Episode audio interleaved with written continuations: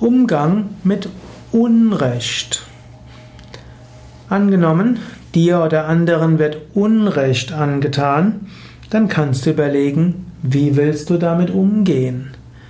Manchmal ist es klug, dort tatsächlich etwas zu tun. Manchmal musst du dich zur Wehr setzen.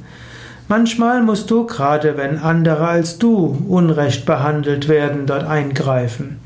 Unrecht gedeiht dann, wenn niemand etwas tut.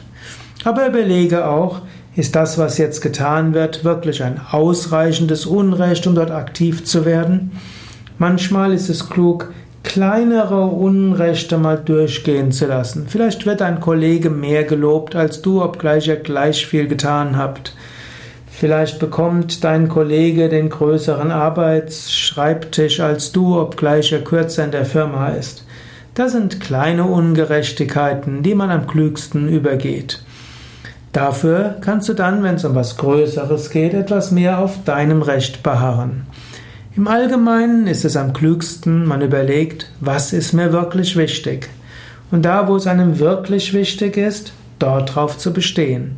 Und bei Dingen, die einem nicht so wichtig sind, dort kann man das kleinere Unrecht einem selbst gegenüber irgendwo tolerieren. Im größeren Fall des größeren Unrechtes kann man schauen, was, wie kann man sich engagieren, dass das größere Unrecht äh, wieder äh, zu, geändert wird.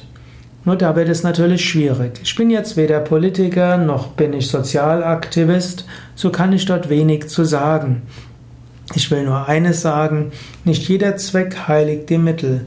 Wenn man ein Unrecht abschaffen will, muss man auch schauen, dass man das so macht, nach Möglichkeit, nicht nur nach Möglichkeit, dass man es gewaltlos macht, dass man es mit Respekt macht, dass nicht im Versuch, Unrechtes zu beseitigen, Verbrechen begangen werden.